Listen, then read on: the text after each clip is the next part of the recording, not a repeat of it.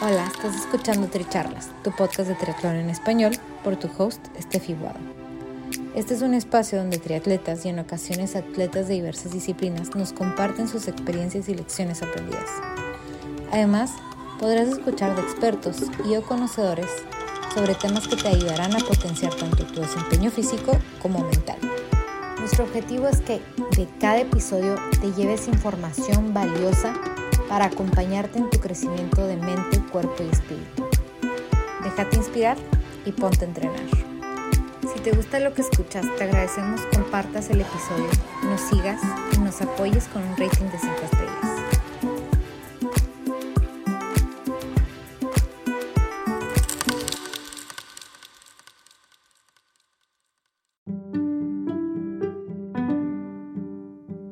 Bienvenidos al tercer episodio de Tri Charlas, sanando a través del deporte y la mente.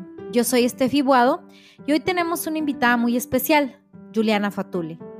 Juliana es madre de tres hijos, abuela de tres nietos, profesora de Kundalini Yoga y atleta de clase mundial, teniendo cuatro clasificaciones consecutivas al Campeonato Mundial de Ironman 70.3. Juliana es sobreviviente del cáncer habiendo pasado por terapias a lo largo de 10 años. Espero disfruten la entrevista.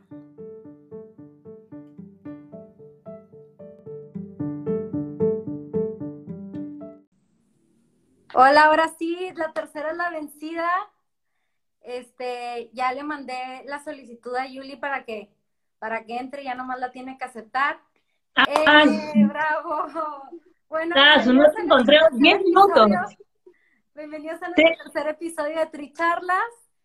Se titula Sanando a través del deporte y la mente. Yo soy Guado y aquí estamos con Juliana Fatule por fin. Un aplauso, por, favor. Este, nunca, no te encontraba, no, no salías, te juro. bueno, no importa qué éxito, ya estamos aquí, por fin. Gracias a todos los que nos ayudaron a estar ahí mandándole mensajes a la tía para Omar, Yasmín, Omar, Yasmín, Daniela que me decía, tía, conéctate, y dice, pero, o sea, no, no la encuentro. qué horrible, bueno, soy nueva. sí, no, no, no, pero ya estamos aquí, que es lo importante, y, y nada, pues justo les estaba comentando que tú eres mamá de tres hijos, abuela de tres nietos, has clasificado a cuatro Ironman 70.3 de campeonato mundial. Sí. Este, eres profesora de Kundalini Yoga, todo un estuche de pues el día de hoy tengo el privilegio de invitarte aquí este, a que nos comentes un poco de tu experiencia. Y este, y bueno, primero que nada quería preguntarte cómo fue que tú empezaste con el deporte. Eh, bueno, nada, yo salía de, un divorcio y caminaba al golf con una amiga y ahí estaba Paiva, que recién empezaba él también a formar los runners. Y nada, me llamaba, Fatulita, Fatulita, ven a correr. Y dice, está loco este, sale a las 6 de la mañana, ¿no? Imagínate, ahora nos levantamos a las 4. este, y él todos los días que yo caminaba, todos los días me insistía, Fatulita, porque conoce a toda mi familia, este, y bueno, amigos de, mi papá y su papá. Y yo le decía, no, estás loco, no quiero, no quiero. Hasta que un día, tanto insistirme, me dijo, ven al grifo, vamos a correr, vas a ver que te va a ir de maravillas. Yo ni siquiera corría, nunca había corrido, ¿no? Y empecé con él y se dio cuenta a los pocos meses que yo tenía un poco un potencial para, para correr y empezamos a entrenar con Pepe Pocho. Éramos ocho personas, diez personas, imagínate. Y eso se ha convertido en lo que es ahora Perú Runner, ¿no? Y yo fui una de las primeras mujeres, en realidad fue, fui la primera mujer con algunas otras que fuimos esa primera maratón, este, en, ir a una maratón en Nueva York. O sea, Maruja Aguirre, me acuerdo Marta Chaluja, Pionera de Perú totalmente. Ah, sí, fuimos las primeras. Fuimos las primeras en correr una maratón, eh, o sea, chicas peruanas, ¿no? No, no, no sé si alguien antes lo ha hecho, no lo sé, pero en ese momento éramos nosotras las primeras, o que corríamos una maratón en realidad, y más en Nueva York. Y, Paiva lo logró. ¿Ah? tu transición a, o sea, de ahí empezaste a correr y luego... Ahí corrí muchos años con, con, con Perú Runners, muchos años, hasta que conocí a Patti Boike, que venía con una, eh, unas técnicas y unas, unas este, mucha tecnología que no se, se tenía en Perú Runners, como la banda, por ejemplo, para el corazón, ¿no? Ella era campeona de squash en el regatas, era ciclista también, había formado los ciclistas de las cinco y cuarto arriba en la Costa Verde cuando la Costa Verde era vacía, ¿no? Ahora no puedes ni caminar. Y eh, Patti vino con todas estas ideas y ella me jala a mí y me lleva al ciclismo, ¿no? En una maratón en Boston, en una clasificatoria de Boston, compré mi, mi primera bicicleta con Patti, ¿no? Y ella, y ahí entré con otro entrenador que es, ese fue mi entrenador por casi 15 años, que fue Daniel Gorina, que me enseñó todo lo que es ciclismo de montaña y de ruta. Y ahí corríamos, igual corríamos un poco, ¿no? Y en todos esos años en realidad hice mucho de todo, eh, pero no nadaba. O sea, no, la natación en verdad era lo último que pudiera, o sea, que me, que me hubiera interesado realmente. Yo he nadado en Walter cuando era chiquita, qué sé yo, sabía nadar, ¿no? Pero digamos que nadar profesionalmente, o sea, a la manera que nadamos nosotros ahora, para una triatlón, nunca. Y yo era montañera al full. Es lo que más me gustaba. Lo potencia ahorita. Oye, Yuli, veo en el fondo de tu cuarto que tienen muchísimos trofeos. Todos esos trofeos son de ciclismo, de, de eh, en verdad son de todo un poco. Lo que pasa es que cuando me mudé de San Isidro, yo vivía con mi mamá en ese momento porque me había separado. Este, comencé con, como digo, con Perú Runners son las carreras pedestres. Yo tenía un montón de copas y mi mamá se le ocurrió que ya nos íbamos a mudar. Y un día llamó al chatarrero y la dio. mi mamá, pobrecita, casi me muero. Todas mis copas de este tamaño, cientos de cientos de copas. Y eso es lo que rescaté. Y hasta lo que he vuelto a correr. Tendría ahorita la... Entonces empezaste relativamente grande con el deporte, porque empezaste a los 26 años y a partir sí, de ahí un poquito más, quizás quizá los 27 por ahí, porque, uh, porque me acuerdo, sí, porque di a luz, o sea, tenía un bebito de dos años, me acuerdo, y empecé y me había divorciado, o sea, que podría haber tenido como unos 27, 28 años, sí. ahí empecé tarde, en verdad tarde, porque para otros empiezan a los 15, ¿no? 16. O, desde antes. O mucho antes. Yo empecé, diríamos que vieja ya, ¿no? Sí, y Pero ahí, incorporaste a tu vida y a partir de ahí se convirtió en parte de tu rutina. En realidad sí, ¿no? Ya, es que esto, en verdad, eh, lo que yo más eh, me encanta el deporte, fuera que empecé a, a saber que podía o sea, que tenía un don, ¿no? En medio de todo, porque a veces tú no sabes lo que tienes hasta que no sale después de algo muy oscuro, ¿no? Que era mi depre, me había separado, estás en un momento muy difícil, y entonces el deporte me ayudó a mí a salir de todo eso, conocer a muchos amigos, conocí a Perú Runner.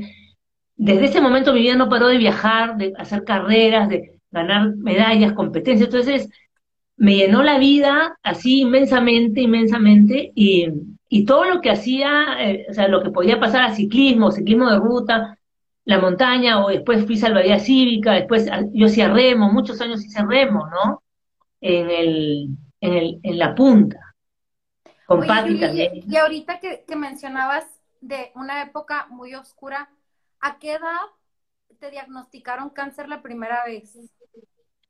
Eh, tenía 45. O sea que ya tenías el, 2008. deporte. En 2008, no, yo, yo ya hacía deporte, claro. Sí, el deporte era parte de tu vida y, y en el momento en que te diagnostican, tú dijiste, bueno, igual vamos para adelante con las terapias y voy a... En realidad, tú quieres saber lo que... Este, o sea, la primera vez sí, o sea, cuando me dijeron tienes cáncer y te vas a morir, porque eso fue las palabras del doctor, yo me acuerdo que me senté frente a él así como estoy contigo, lo quedé mirando y le dije, eso es lo que dices tú. no entiendo, o sea, ¿me voy a morir? O sea, no primero no entendía nada, ¿no? Entonces después ya pasa, te llevan un médico, otro médico, te dicen, oye, eso es lo que hay que hacer, las quimos, y mi, primer doctor fue un doctor de la San Felipe, y, me acuerdo que me senté y me dije, bueno, ¿cuándo, o sea, ¿cuándo empezamos? Porque yo ya, yo ya comienzo a hacer mi deporte, a hacer mi vida, o sea, el médico no lo puede creer. Pero ahí tuvo una, o sea, había etapas de mi, de mis tratamientos, porque he tenido muchos, en muchos años, en que estaba mal y no podía ni siquiera moverme. Pero lo que te puedo decir es que en medio de, los tratamientos y con quimos, yo salía a correr. Y salía y montaba bici. Y me iba al spinning y la gente me miraba con cara loca y yo tenía pañuelo y se asustaban, decían se va a morir, se va a caer de la bicicleta, ¿cómo? llaman una ambulancia y yo seguía. O sea, la gente no podía creerlo, era un cadáver así, pero yo seguía haciendo, porque me llenaba la vida, sentía que yo podía salir adelante con esto, que, que si no hacía eso, entonces, ¿cuál era, cuál, para qué me levantaba en la mañana? O, no, porque también están mis hijos, mis nietos, mi familia, pero creo que era una cosa muy fuerte que te hacía estar alegre, contenta. Decías, ay, hoy en la mañana voy a salir aunque sea cuatro pasos. Salía solita, acá casualina.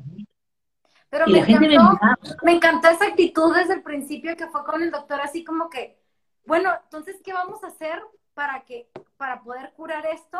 Y yo voy a seguir con No, es que lo primero que me dijo, lo que yo te trato de decir es que nunca creas en lo que te dice alguien, ¿no? O sea, algo negativo, digamos. O sea, tienes cáncer y te vas a morir. Me, sentenció. Y yo hoy le demuestro, después de tanto, y no solamente, ese, ese fue ese doctor, pero después luego, cuando yo he tenido cáncer, o sea, me he curado, he vuelto a caer, me he curado, he vuelto a caer, y así he estado en 20.000 operaciones por durante casi 10 años. Pero entre medio de todas esas operaciones y entre medio de todas esas quimos horrorosas, yo he hecho triatlón, ¿entiendes? He corrido una triatlón en Paracas que, o sea, quizá Chris era chiquito, o sea, era mucho más chico, y me acuerdo que yo era, estábamos en PT, eh, Perú 3 y corrí y todo el mundo se quedó admirado porque yo tenía una quimo oral y me corrí la, el Ironman, este medio Ironman de Paracas que es fuerte, tú lo, hemos corrido, ¿no? fuerte, Ahorita no sé cómo lo hice, estaba re loca. Y me acuerdo que todo el mundo admirado, ¿no? O sea, y creo que iba corriendo, como cuando gané Totoritas, después de 15 quimos, eh, me entrenó Daniel y le dije, yo quiero ganar Totoras nuevamente y éramos 15 mujeres, en esa época yo te estoy hablando, esto hace más de 15, más de 15 años ya, mi primera quimo, 15 quimos, y me curo, me comienzo a entrenar, y el Totoritas del año siguiente, o sea, eh, me curé todo el, invierno, y Totoras es en verano. Y Daniel me dijo, vamos a ganar, y dije, yo voy a ganar, y, y gané, con 15 mujeres. Mira, la, la, lo que más me gustó era es que la gente se puso a llorar, o sea, estábamos, me acuerdo, Pati, oye, te estoy hablando chicas que ahora ya no están corriendo eh, en, la, en son de mi época, más que chicas más jóvenes, ¿no? Eh, éramos 15 mujeres fuertes, habían de Guarás, no me acuerdo quiénes habían, y la emoción era cómo, cómo esta mujer puede haber ganado si yo, o sea, tiene, ha tenido 15 equipos ahorita. Entonces yo creo que la fuerza está en ti. O sea, si tú puedes hacer eso es esa actitud, ¿no? Esa, esa fuerza que dices tú, yo quiero estar ahí, igual lo trabajaste, entrenaste, no es que llegaste a los lugares nomás con el poder. No, no, no, no, no, claro, yo entrené, para ganar. Y las chicas, lo más lindo fue eh, no haber ganado, sino lo que pasamos después con las 15 chicas, o las, mis amigas que nos abrazábamos y, y llorábamos, decíamos, no lo podemos creer, o sea, tú, ahí empezó lo que yo quise hacer como ejemplo ahí empecé y dije, sí, puedo ser ejemplo para muchos, no solamente enfermos, sino para el que cree que no, sí se puede, todo se puede. Porque luego de ahí he recaído, he, seguido recayendo, ¿ah? no, no porque ahí gané, no recaí. Volví a tener cáncer en muchos otros, muchas operaciones, como te digo, como, como corrí Paracas y pues recaí. Y ahí sí me tuve que retirar un poco como que cuatro o cinco años porque esa recaída sí fue fuerte y corría sola, hacía todo, pero no, no, no entrenaba para nada. Yo entrené recién hace cuatro años, empecé a entrenar nuevamente y fui con Chris, ¿no? Con Trimonster. En esos cinco años de... cuatro años han sido un éxito porque has clasificado a todos los a los campeonatos mundiales del 70. Pero estuve cuatro años, claro, pero estuve cuatro años como que haciendo deporte sola, sin nadie, recuperándome de esta última operación muy fuerte que tuve, fue la más fuerte que tuve, y no podía entrenar ni meterme a hacer, o sea, de todo así como estamos haciendo ahora, ¿no? Y, y luego de esos cuatro años que ya estaba bien recuperada, o, sea, después de dos años o tres, estaba bien recuperada, entré con Chris y estoy con Chris en Tree Monster hace pues, desde que empecé, o sea, hace cuatro. Y, bueno, el deporte jugó un papel muy importante en tu recuperación, en tu sanación, pero también fue un trabajo donde tú tuviste que, que entrenar a tu mente a, a, sanar, ¿no? O sea, ah, yo tengo un cuerpo sano y yo puedo con esto y el día siguiente, y, y, en, y en parte eso también fue como una búsqueda espiritual de tu parte de encontrar como las, las, las respuestas a, a varias preguntas, ¿no es cierto? Se fue la... ¿Nos puedes, nos puedes contar un Se fue un poco tu... ¿Sí? ¿Sí me escuchas?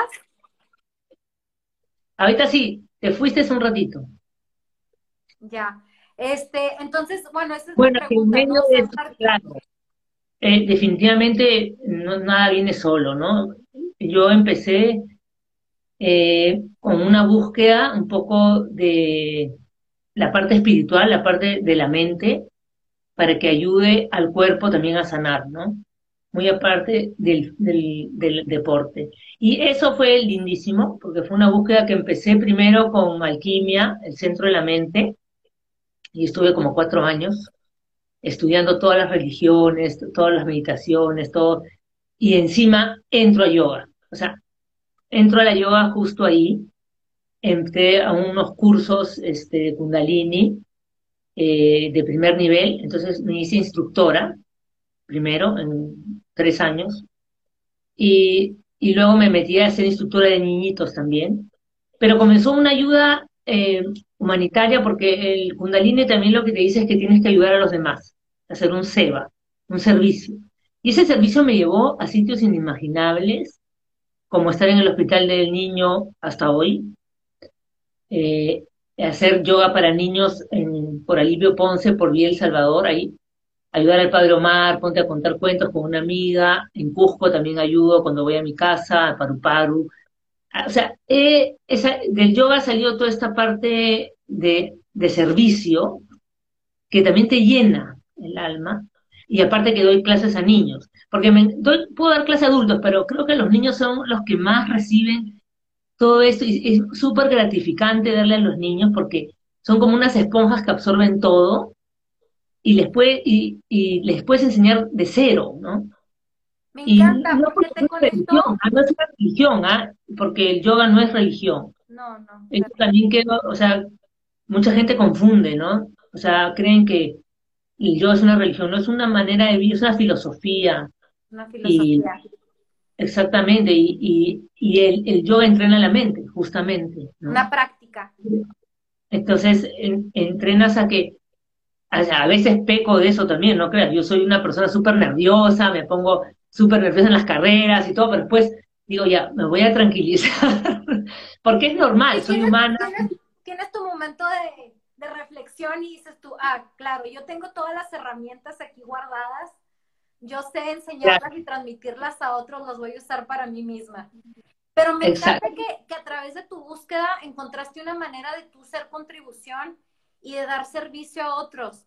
Entonces, no sé si nos pudieras contar un poquito más de ese servicio que das para los niños.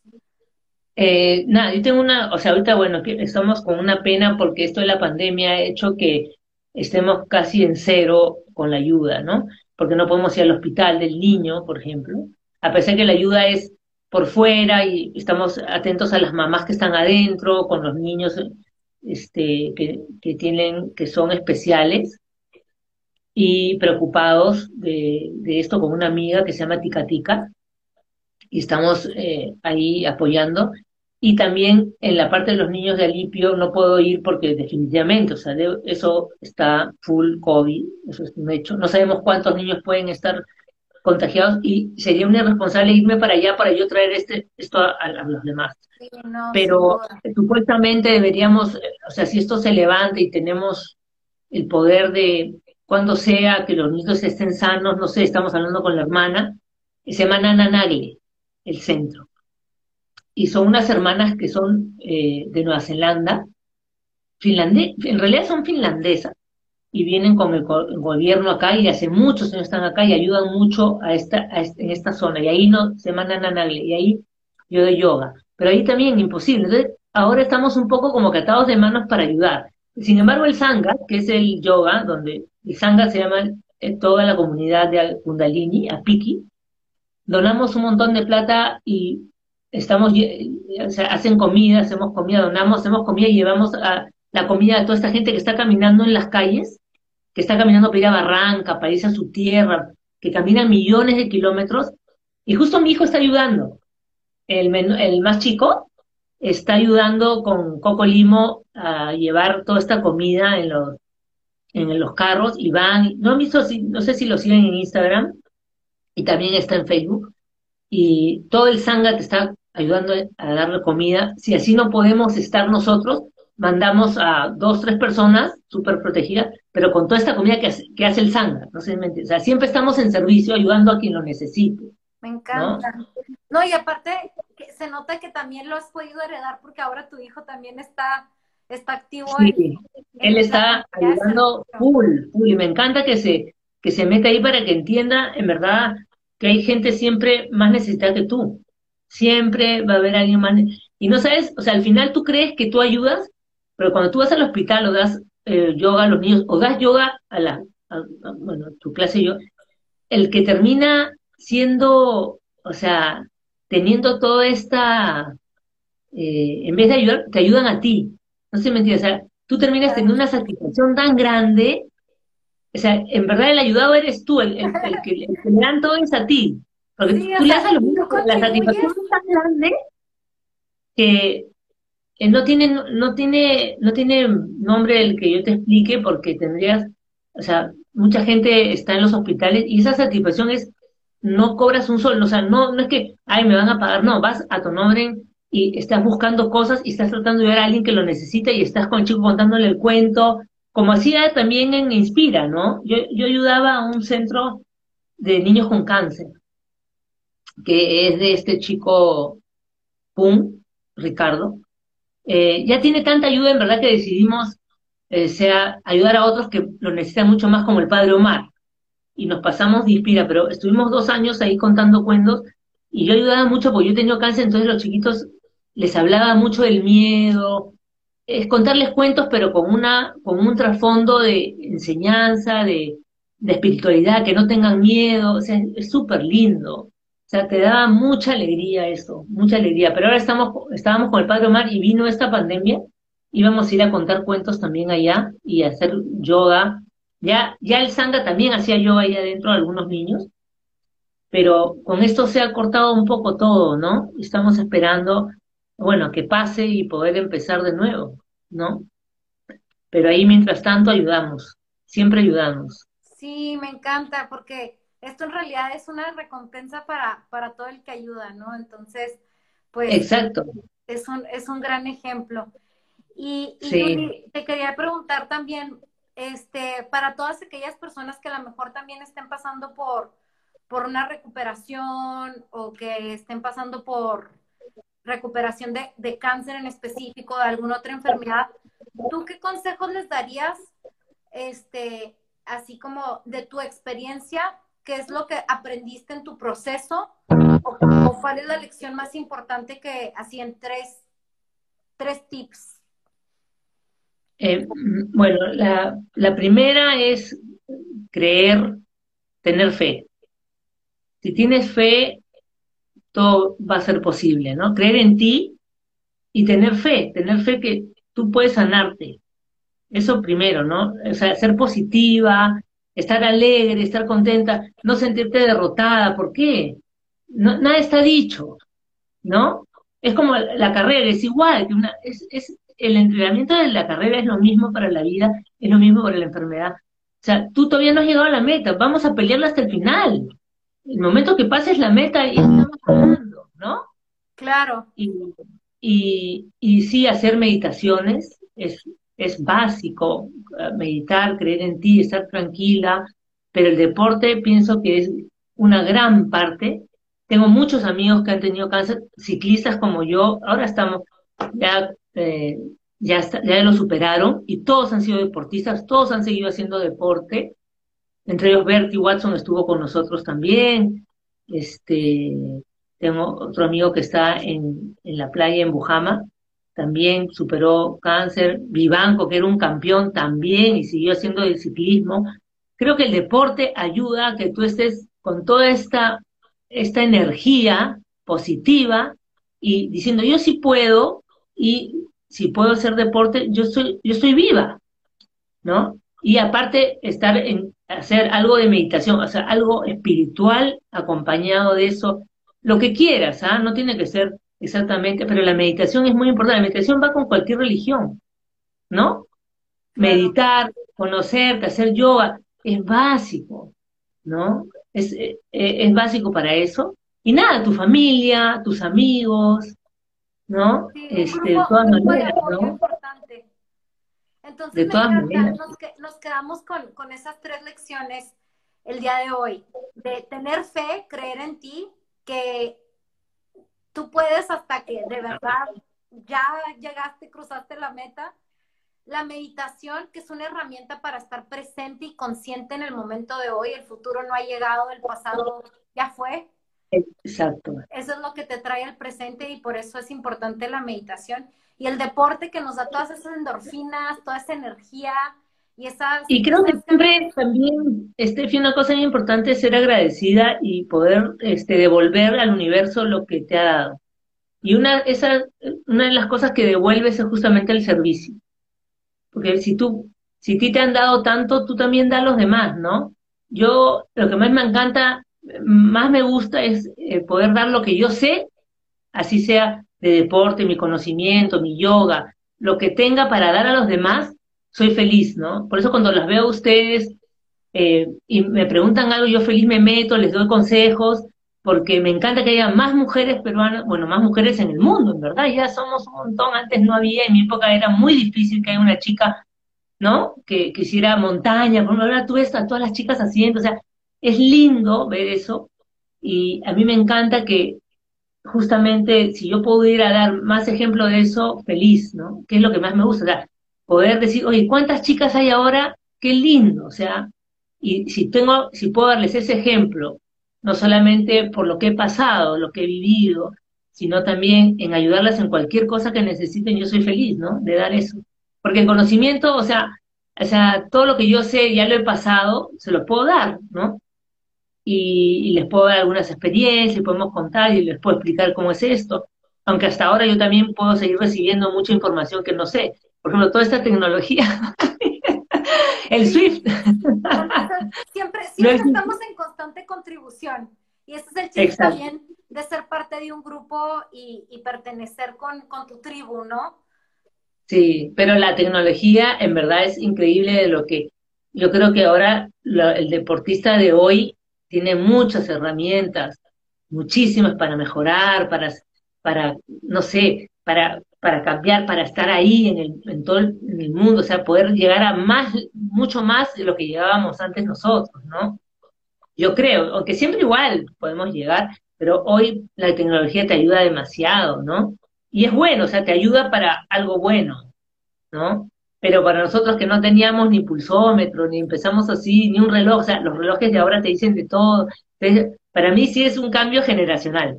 Pero ¿no? bueno, si lo, si escuela si lo piensas en ese comparativo, tal vez te puedes quedar con un poquito lo de antes y es por qué comencé a hacer el deporte, ¿no?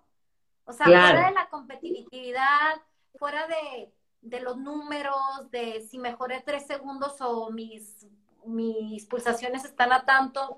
O sea, ¿por qué lo hago? ¿No? ¿Qué, ¿qué es lo que me, Yo creo que lo que busco, en verdad, en el fondo sí, soy súper competitiva, picona y todo lo que sea pero creo que lo que más me encanta es el grupo. O sea, creo que lo que más adoro de, de cuando voy a entrenar es poder estar con 20 puntas ahí conversando, riendo de la chacota. Eh, yo sé que es duro, vamos a entrenar, es durísimo. De repente la carrera, el momento que me digo, ¿para qué estoy acá? ¿Qué hago yo aquí? ¿No? Pero es lo que más me gusta. Soy muy amiguera, me converso con quien sea, estoy corriendo y le meto letra a quien sea, o sea, me encanta. Y si tú vas por todas partes del mundo, como deportista, tú llegas a cualquier lado. Tú, ¿te acuerdas en Niza? Conversábamos con quien sea, teníamos las mismas ideas. O sea, ibas a, fuimos a Sudáfrica, lo mismo. O sea, en el mundo es, es un solo idioma, ¿no? El deporte. O sea, no importa que si eres más lenta, si no eres más, si ganaste no ganaste, al final uno quiere llegar, quisiera siempre seguir corriendo hasta el final, ¿no? O sea, ya no importa en carreras, pero como dices tú, ese mundo es tan lindo, tan sano, tan lindo, no sé, em, me parece increíble, ¿no?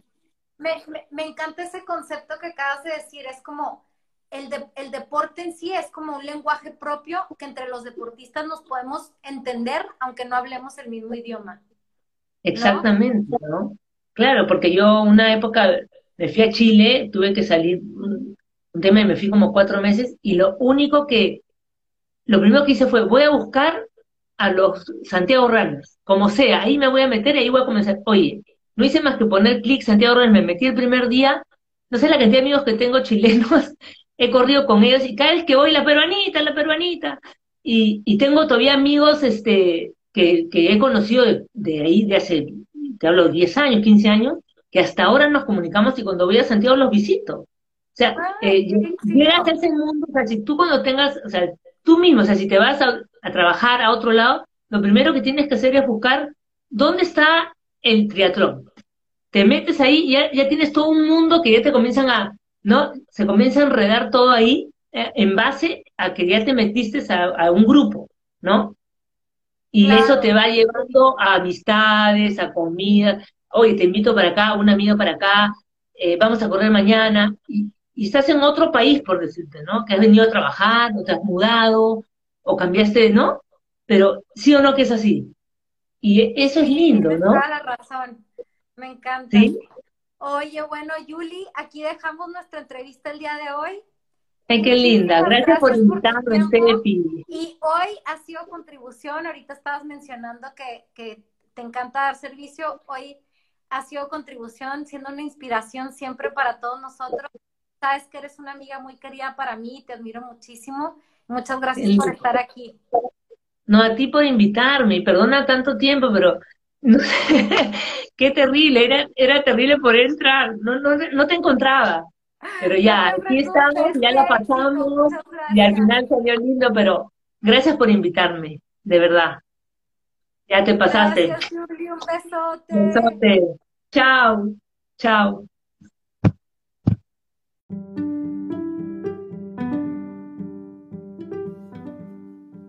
Gracias por ser parte de esta charla.